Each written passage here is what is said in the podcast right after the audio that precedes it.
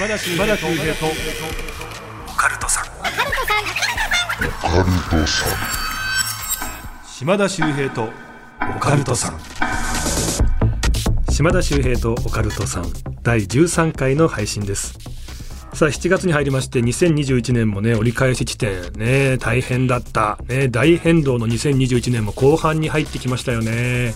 ぜひ皆さんね最後までいろんなことあると思いますが、えー、頑張って過ごしていただきたいと思います。でまあ7月になりますとねいわゆる引っ越しシーズンなんかも落ち着いてきてという時期だと思うんですけども皆さんあの引っ越す時にねまあ、いわくつき物件事故物件最近だいぶねこの言葉も浸透してきましたけどやっぱり気になさいますか？まあねあのー、僕の場合とか僕の周りはですねちょっと便利な方がいて事故物件にね住むことがないんですよ。何かっていうとカメラマンのアシスタントさんの、まあ、若い男性20代の男性なんですがピーちゃんっていうねまあ、名前は可愛いんですけども見た目はね坊主で結構いかついあの芸人の熊田正史さんみたいな格好の方がいてこの方がねめちゃくちゃ霊感強いんですね。あのどれぐらい強いかっていうとねこのピーちゃんカメラマンアシスタントで本当はね人を撮りたかったんです。ただ今ね物撮り専門あの物とかね景色なんかを撮る専門でやってるんです。なんでかっていうと人を撮っちゃうと心霊写真になっちゃうんです。変なのがすぐ映り込んじゃうから仕方なく今物撮り専門でやってる、まあ、これぐらい霊感が強い方がいるんですね。でこんな方が知り合いにいるので例えば引っ越しをしようって時このピーちゃんを呼ぶんですよ。で実際物件を見てもらってピーちゃんが「あここは大丈夫ですね」って言うと大丈夫。ちょっとここ良くないですね。あーなんか空気悪いですね。いわゆるそうするとね事故物件ってことで、まあ、僕らはそのピーちゃんにいつもね部屋を見てもらうってことがあるんですね。でちょっと前なんですけどもそのピーちゃんの先輩あるカメラマンの方がですね、まあ、中野区東京中野区でちょっといい部屋ないかなと探してたらしいんですよ。で駅からも割と近くであここいいなって場所があったのであそうだ。まあ最後ピーちゃんに見てもらおう、まあ、そんなことを思ってですねまあ、中野駅で待ち合わせをして、で、ピーちゃんに見てもらおうっていうことでね、約束をしたんですよ。ただね、いつもピーちゃんって部屋に入って、ああ、ここはいいですね、悪いですねっていうのに、駅で待ち合わせをした段階、会った瞬間に、先輩、ちょっと、その部屋良くないかもしれないですよ。え？いや、まだ部屋も見てないじゃん。まあでもその先輩はかなりね、その部屋気に入ってたんで、いやいや、せめてさ、見てから教えて、俺だいぶこの部屋気に入ってんだよ。あそうですか、じゃあ行ってみましょうか。ここここ。鍵をね、ガチャって玄関開けた瞬間、またピーちゃん言うんですって。ああ、ここダメです。やめた方がいいです。え？なんでそんなこと言うの？だって先輩今ね、見えないと思うんですが、今玄関開けましたよね。ここ、玄関そこに小さな女の子、体育座りで座ってますよ。ここをやめてください。まあそんなことあったんですけど、先輩ね、かなりその部屋が気に入ってたんで、引っ越しちゃったらしいんですよね。それから1ヶ月、2ヶ月、ピーちゃんふと思い出して、あ、そういえば先輩どうなったんだろう大丈夫かな電話したらしいんです。ピンポンパンポーン。この番号は現在使われておりません。え？え、どうしたんだろう？心配になったんで、その先輩が勤めている会社に電話したらしいんです。もしもし、社長さんが出た。すいません、あの、先輩にも電話したらですね、繋がらなくって、なんか携帯も解約されたんですか？心配になったんでこっち電話しました。ああ、ごめん、お前言ってなかったっけ？いや、実はあいつさ、あそこ引っ越してからすぐ、なんかこう、目がさ、まあ、病気なのかちょっとこう、不自由になっちゃって、カメラマン続けられなくなって、今もう実家帰っちゃったんだよな。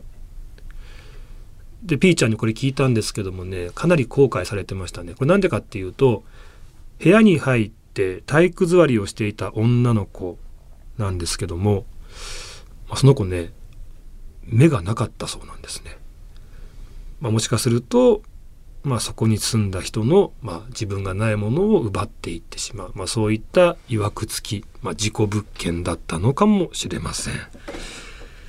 さあちょっとね、そんな話聞いていただきました。この番組怪談都市伝説占いさまざまなオカルトジャンルの専門家をゲストにお招きして私島田がディープな、はい、お話を伺っていこうという、まあ、地上波のコンプライアンスにとらわれないギリギリを攻めたトーク楽しんでいただきたいという番組なんですがちょっとね事故物件の話紹介しましたがもうすごいですよ。今回のゲスト不動産の自己物件情報をまとめたウェブサイト大島テルの管理人大島テルさんお越しいただいております。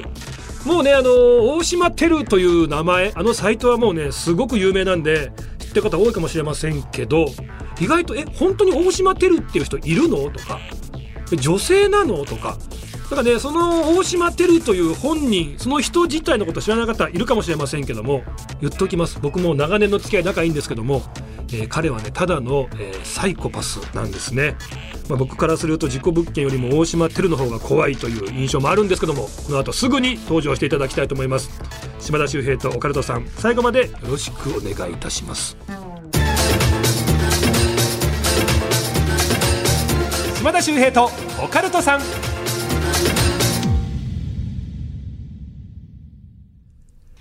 さあでは今回のゲストをお迎えいたしましょう。ウェブサイト大島テルの管理人大島テルさんですお願いします大島てるです。よろしくお願いいたします。いやテルさんはい。来ていただきましたよあ、お招きありがとうございます。なんか今日かしこまってますね 本当ですか？そんなこと、この格好ですか？そうそうそういやこれに関してはねちょっとねもう聞いてる皆さんにはわからないけどもこいつ今日もやらかしたなってことはたくさんありましてまあおいおい紹介していきたいんですけどもねこの大島てるさんまあ僕はあの本名の学ぶって呼んでますけども 大島学ぶこれ別に言ってもいいんですよねいや、まあいいですけど、はい。あの同級生なんですよねそうですね。僕は1977年12月5日生まれであ、てるさんが？い、は、よく3月のお16日。早生まれなんで学年が一緒はいですねで、どれぐらいの付き合いになりますかね？7年ぐらいだと思います。ねえ。で、ことあるごとに一緒になるけども、もうね、この人、面白すぎて。今日もさ、なんか、普段って大島てるさんって言うとね、なんか黒スーツでビシッと決めて、で、声もイケメン、イケボじゃないですか。で、理路整然と自己物件紹介するからってね、イメージだと思うんですけども、今日、なんでこんなラフな格好で来た？いや、やっぱり夏ですから、ちょっとこう、涼しい格好をしようかなと。いや、涼しいはいいんですけど、はい。なんか、白い T シャツ、それもね、今年はちょっとダボついたやつが流行ってる中、これピチ T でいいですね。いや、そんなつもりないですよ。その白い T シャツの上にもう一個白い T シャツ。なんだその、ピチ T のさ、白 T の2枚重ねって何なの？いや、これはちょっと透けちゃうんで。何が透けちゃう？ビーチクが透けちゃうんで、あの、二重にビ。チクって久しぶりに聞いたんだけど。なんで今日この格好で来たんですか？まあ、あの、ちょっと運動不足なんで、なるべくこう、自転車とかに乗ろうかな。そうそう、その話なんですよ。その話でね、ちょっとこれね、僕もさっきスタッフさんに聞いてびっくりして、もうめちゃめちゃ怖かったんですけど、てるさんね、スタジオ来た瞬間、まあ、だから皆さんスタッフさんもね、黒スーツのイメージがあるから、多分急にあのバイク便、ウーバーイーツの人中入ってきちゃったのかなみたいな 雰囲気だったら、ああー、てるさんだって思ったら、てるさんが開口一番、すいません、充電をさせていただいてもいいですか？言われたんで、ああ、もちろんもちろんね、あの、携帯の充電だと思うんで、あの、コンセントここですよって言ったら、あなた、充電させていただいてもいいですかって言って、電動自転車のバッテリー充電、今そこに、でっかいバッテリーがさ、刺さってんのよ、ここに。普通充電って言ったら携帯だから。もうそんな電動機付きの充電って言ったらもうこれ出川さんですよ、あなた。出川さんのやり口だから。そうですね、はい。そんなことがあって、やっぱスタッフさんも今困惑してますね。充電いいですかで、自転車のバッテリーの充電がやっぱ初の経験だったらしくって。はい。ちょっとじゃあ、あのまあ、てるさんがどんな方なのか、はいもうね、今更説明も必要ないかもしれませんけど、プロフィールの方、紹介させていただきますね。はいあ、2005年なんですね。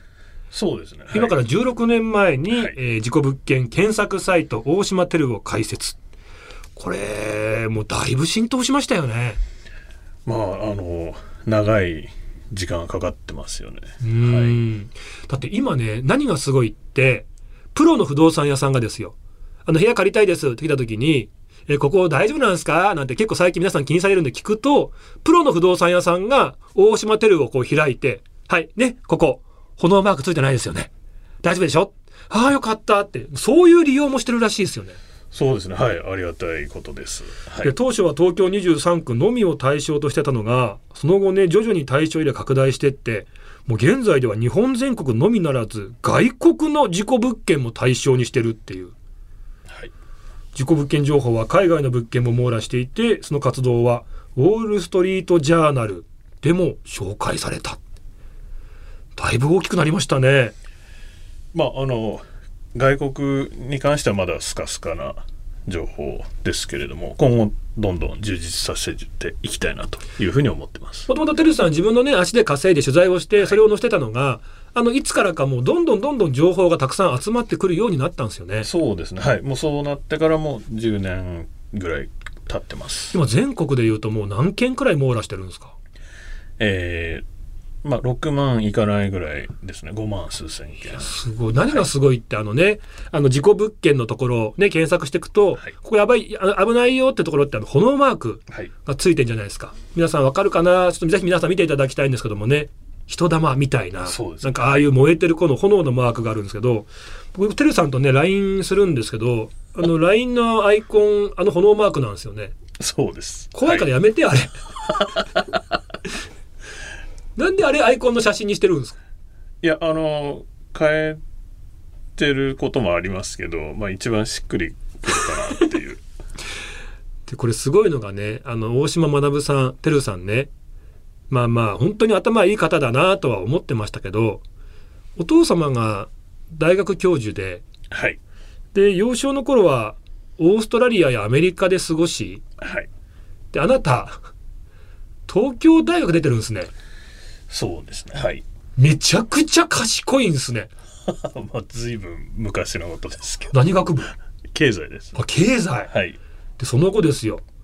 東京大学だけじゃ飽き足らずコロンビア大学行っちゃってるっていう。まああの中退したんですけどいやでもすごいよね。本当にその賢いサイコパスっていうのが、もう一番怖いんですよ。もういろんな知識持ってて。うんまあそういう日々もあったなというふうに思ってます。俺ね本当忘れられないのがもうテルさんにいつも言ってますけどなんかやっぱりねテルさんって人とは違うところで驚いたり感銘を受けたりってあるじゃないですか。なんか何年前ですっけ？なんか番組ではい。島田大島テルコラボみたいな感じでお互いの得意分野紹介する。大島テルさんは自己物件を紹介し僕は心霊スポットを紹介するって番組だったんですよね。はいで僕がもう有名な心霊スポットトンネルにご案内して一応やっぱりね番組だし、ね、怖いやつなんでやっぱ僕は頑張って雰囲気作るわけですよ。さあてるさんこの場所はですね、えーこうこうこういう曰くがあって、えーこんな幽霊が出ると言われてる場所。うわーもうトンネルも気持ち悪いですねみたいな。覚えてます？いや覚えてます。覚えてますよね。はい。うわなんでしょう？トンネルだから音が反響してなんか人の声が聞こえる気がする。あああの水滴のシミが人の顔のように見えますよってもう必生懸命雰囲気作りしてる時に島田さんどうしましたてるさん？そんなことよりもここに珍しいキノコが生えていますよ。じゃあ一回ストップみたいな 一回ストップしましょう。あのーその時ね、一応この怖がり要因として若い女性アイドルの方もいらっしゃったんですけども、その方があのー思わず笑ってしまって、ちょっとこう笑いがこらえられないと。心霊スポットで笑いって NG なんで、ちょっとこのアイドルの笑い待ちしましょうみたいな。聞いたことないの、心霊スポットで笑い待ちって。でもそれ注意した後も、いやー珍しかったなすごいキノコだったなみたいなで、もう一回じゃあ仕切り直しです。いやー、ここでもすごい雰囲気ですね。あーなんかちょっと、あおーびっくりしたあー水滴かみたいな。島田さん、そんなことよりもここに、お金が落ちていましたよ。いやいや、ちょっとちょっとちょっとちょっとちょっと。もうアイドルもう爆笑でしたから。まあでも結局私もなんか最後の方ビビってましたけどねそれはまあ最後ね、いや、そんなんがあるから、この人怖くないんだと思ったらすげえ笑ってんじゃん。思い出した。で最後、そんなんだから、あ、この人怖くないんだと思ったんじゃないですか。なんか最後廃墟に行ってね。で、なんかちょっと恐怖の儀式しましょうみたいな。でもなんかね、ちょっと奥の奥の奥の部屋ぐらいのところが、なんかすごく危ない、まあ、すごくね、霊現象が多い部屋だから、そこに一人ずつ行きましょうよ、みたいな。カメラ回しながら。で、じゃあ僕、アイドルの方、大島てるさんっていう順番で行きましょう。で、僕は一発目なんで、とりあえず紙と鉛筆持ってきます。で、そこの部屋に行ったら名前を書いて置いて帰ってきます。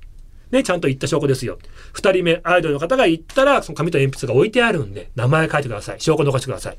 てるさんは三人目なんで、そこに名前書いたら、その紙と鉛筆を持って帰ってきてください。じゃあやりましょう。いや僕なんかも怖がりですから、うわーなんて言いながらね、悲鳴上げてやってて。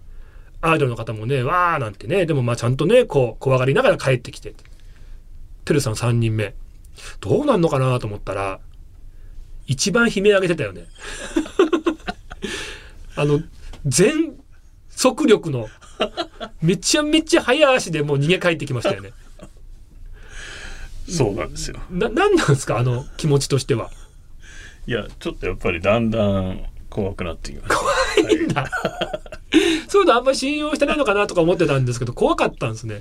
そうですね、はい。あ、じゃあ、トンネルの時も本当は怖かったから、ちょっとその紛らわそうと思って、キノコだとかお金だって言ってたんですか？そうですね。嘘つけいや やっぱりだんだんこう気持ちが入ってきちゃいましたね。なるほど進むにつれて。スロースターターなんですね。そうですね。ちょっとこう、急にっていうか、徐々に徐々にタイプだったんです。あ、それ知らなかったからすみませんでした。日本放送のオカルト情報。9階だけね、男性トイレと女性トイレ、位置が逆なんです。島田秀平とオカルトさん。じゃあ、この番組もスロースターターということですから、この辺からね、ちょっとグイッと、その恐怖モードに行きたいんですけど、はい。やっぱりそのね、今、いろんな僕らの交流も話しましたけど、はい。やっぱりこう、大島テルというサイトですよ。はい。そもそも、この自己物件検索サイト、なんで始めたかっていう話って、ね、はいあんまり聞いてなかったなと思って。これはあの16年前に私がこのサイトを始めた時点ではあのまだ不動産業にこう携わっておりましてあまあテルさん自体が不動産業だったんですよね。そうですね当時は、うんまあ今はこのサイト運営が本業ですけども当時は不動産業に、えー携わっていてまあそうは言ってもあの駅前にあるような仲介の業者ではなくて我々が自分たちで土地を買ってそこにビルを建てるとか、あるいはもともと建ってる中古のマンションを買って引き続き賃貸していくとかそういう、まあ、不動産投資とか大家さんみたいなあ立ち位置だったわけなんですけどそうするとですねこう大金を投じてうん新しい物件を買うわけですからちょっと借りて住むで家賃を払うっていうような人よりもこうよっぽど真剣にあ、この物件は吟味するわけですよね。はいそっかそっかそっか。であの当然人が亡くなったかどうかっていうこと以外にももうありとあらゆる例えばこう周りがラブホテルばっかりじゃないかとかお墓がないかとか。住宅環境というか、はい。近くにね、スーパーがあって便利かとか、はい。あと別に事故とかだけじゃなくってもね、人が亡くなったとかじゃなくっても、空き巣被害があったかとか、はい、まあ、あと床が傾いてないかとあかー。雨漏りしないかとかもうありとあらゆる項目をチェックするわけなんですけど大体のことは建築士さんと弁護士さんに聞けばトラブルを解決できるわけです事前に避けることもできますし事後的にこう直すということもできるとですけどこの人が亡くなったうん。かどうかということに関してはこう誰に相談してもお金を払ってももうそもそもプロがいないというのが、まあ、この事故物件というものに関心を持ったきっかけですね。ああ、そうか、自分自身が、そうか、そのいろんな建物なんかを、まあそこをね、購入したりとかっていう時に、っていう、最初はもう自分自身が困ってたからってことなんですね。そうなんです必要に迫られてと。はあ、だったらそれを作っちゃおうみたいな。そうですね結局だからサイトを作るっていうのは少しこう飛躍があるんですけど、うんうんうんまあそもそもの動機としてはやっぱり自分がこういう情報を必要としていたからっていう、まあ、そこにつきますね。16年前っておっしゃいましたけどね。でそれから、なんか、本当に何でしょう。10年前ぐらいとかかな、まあ、もうなんか急激になんかこう名前が、ね、知名度が上がっていきましたよね。そうですねあのー今から12年前なんですけど、まあ、サイト開設私からすればサイト開設して丸4年誰も見てくれてないっていうあそんな時期もあったんですね。日が続いてて、まあ、丸4年経って、まあ、ようやくいろんな方に知ってもらえるようになったと。あきっかけってあったんですか？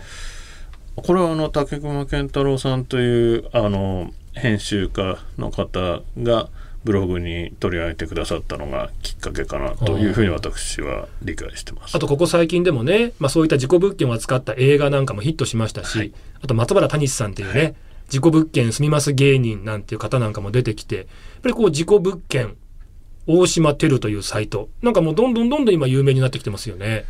そうですねおかげさまであのかつてはこう事故物件って検索した時に大島テルがこう上の方に表示されるまあそうなったらいいなっていうふうに工夫してたんですけどそもそも事故物件っていうワード自体が知られてなかったので誰も事故物件っていう単語を入力して検索するっていう状況にさえ至ってなかったわけですよね。ですからその事故物件っていう概念コンセプトをまず皆さんに周知していってその上で大島テルっていうサイトがあるんです。この両方をやんなきゃいけないっていうところがちょっと大変でしたね。で今はもうねそのウォール・ストリート・ジャーナルでも紹介されるまでになったわけですけどはい。これはどどんな感じだったんですか？まあやっぱりあの英語のアメリカの新聞ですから経済誌ですから、うん。まあその日本人っていうのはこんなに一風変わってるんだよっていうようなまあそういう目線もありますけど結局私としてはあのまあ日本人は別にその海外外国のいろんなウェブサービスとかを輸入してきて、まあ、真似するだけじゃないんだと。日本から発信していくようななものもあるんだよっていうようなことを言いたいなという面白かったのがね、はい。あの例えば、まあ、日本でね幽霊出るって言ったら絶対住みたくないじゃないですか。例えばあのイギリスとかああいうヨーロッパの方ってあの日本以上に古いアパート多いですよね。であの面白いなと思ったのが逆に幽霊が出るとかっていう噂があるアパートってむしろアメージングなんて言って芸術家は好んで住んだりとかなんか人気物件になったりすることもあるっていうね。ちょっとお国柄によって違いますよね。あそうですね。まあそういうことが本当なのかどうかも含めていろいろこう調べていきたいなというふうに思ってます。いやーちょっとねここで、まあ、実際の話も聞いていきたいななんて思うんですけどもじゃあもう大島てるさんが知ってるこの事故物件にまつわるお話ちょっとそろそろいいでしょうか？そうですね。あのいくつかあるんですがまず一つご紹介したいなと思うのはですねこう関西にえ今もある3階建ての一軒家での出来事なんですけれども、はい。観光地からはちょっと離れてるんですがあのこう縦長の建物なんですけど。敷地面積自体はそんな広くないそうです縦ねはい長っていう、はい、はいまあ、そういうことを言うと京都の町屋がこう想像されるんですけど、まあ、そういう観光地にあるわけではないんですね。うんうん。であのそこの3階で集団自殺が起きまして。1階2階3階建てですけども、はい。それって丸々じゃなくって1階2階3階って別々の部屋になってるんですか？えっと全部同じこう一軒家。一人であ一人で住んでました。まああの狭いんで。で一人はその家の主。で他の二人は、えーどうもネットで知り合った一緒に死のうっていうそういうメンバーを募って練炭で自殺したとこの練炭で自殺すること自体は珍しいわけではなくてやっぱりこう有害なガスを発生させると目張りをしてたらみんな死んじゃうわけですから、うん。あのみんなで死ぬっていう時には割かしよくある手法なんですけれども、はい。であの有名人が混ざってたわけでもないですし子供が含まれてたわけでもないお,、えーおじさんだったと思うんですけど3人亡くなったということなんであの一人一人は特にその注目を集めないんですけどやっぱりこう3人も集まったということで大騒ぎになって、うん。ニュースでも報道されたと。近所の人もみんな知ってるという状況になりましてで今度はですね、まあ、その家の主も含めて死んじゃったわけですから、はい。その家が空き物件になって売りに出て新しくその家に引っ越してきた人がいるわけです。うんうん。この人はそこが事故物件だということを承知の上であそうなんですね。全部理解した上で安いと。安いんだから得じゃないかということで買ったんです。借りたんじゃなくて買って買ったんですねはい。で自分の新しいマイホームとしてまあ越してきたと、うんうんうん。でその後何年も特に問題なく穏やかに過ごしてたんですけれども、まあ、ある時ちょっと床下が気になるとうん。いうことで、シロアリの業者あのこれがその営業をかけられたのか本当にシロアリを見たのかその辺りの経緯はちょっとわからないんですけどいずれにしてもこう床下を見てもらったと。そしたらブルーシートにくるまれた2人の遺体がえ？見つかったと。え？え？え？二人の遺体？えその遺体ってのは誰ですか？そこなんですよ。あの結局それは警察も当然この人たちは誰なんだと。えだってごめんなさいね、はい。前のその自殺を図られてしまったお三方というのはもちろんもうねそれですぐこうま運び出されあ出されてますよね、はいそうなんです。じゃあ違います。その方たちじゃないですよね。そうなんです。ですけど実際にはあのもう2人分こう隠れてたと。えそれどういうことなんですか？でこれがですね実はその2人分が発見されてからまた今今日時点までこう何年も経ってるんですけど、ええ。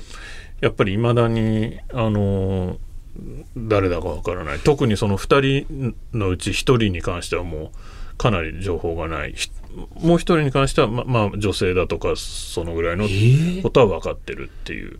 ごめんなさいね。その例えばその前に命を自分で絶ってしまったお三方いらっしゃいますよね。その方たちよりも古いのかその後なのかっていうのは分かりますはい。それがどうも古い。つまり先に2人亡くなってたと。なのでまああの私の妄想が少し入りますけど考えられるシナリオとしてはその2人を殺した1人がもうそろそろ警察に捕まりそうだとか。まあ自責の念とか、はい、そうですね両親の家族でもう死にたいなという感じで、まあ、責任を取る意味で死んだまあその時2人一緒に死ぬ仲間を募ったっていうのがまあ考えられるかな、まあ、あくまでも想像ですけどももしかするとその家の主がそこでそういう犯行に及んでそこを自分の住んでる下に埋めてそこの上で生活をしていた。まあでももう無理だっていうことでだったら自分一人だと寂しいから一緒にっていう人たちを募ったっていう、まあ一つのシナリオは考えつきますよあの時系列としてはそれで矛盾はないと。でもわからないんですよ、ね、わからないです、はい。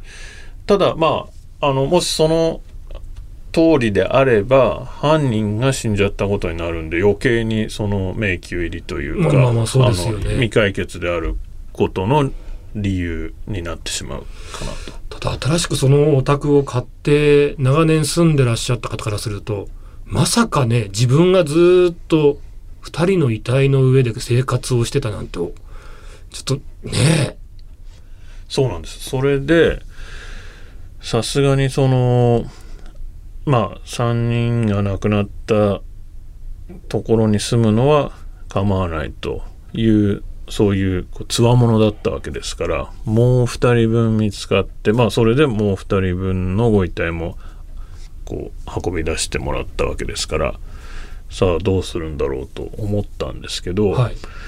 つい、えーちょっと前に私が改めて現場に行ってみたところ、まあ表札は変わってなくて。変わってないんですね。はい。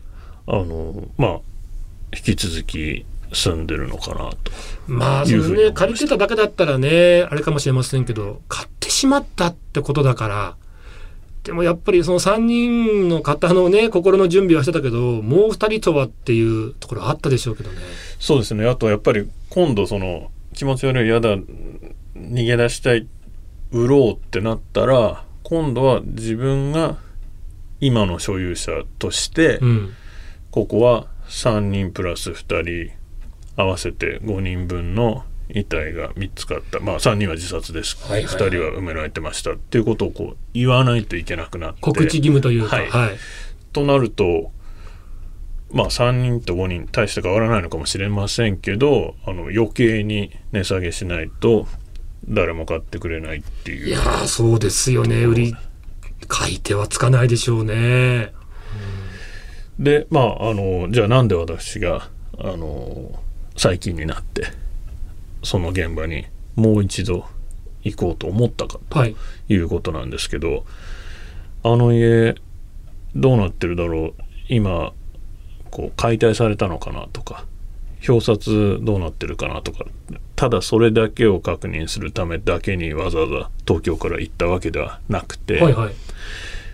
その現場が京都アニメーションのすぐ近くだからまあある意味ついでにちょっと足を伸ばしてみたということです。ですね。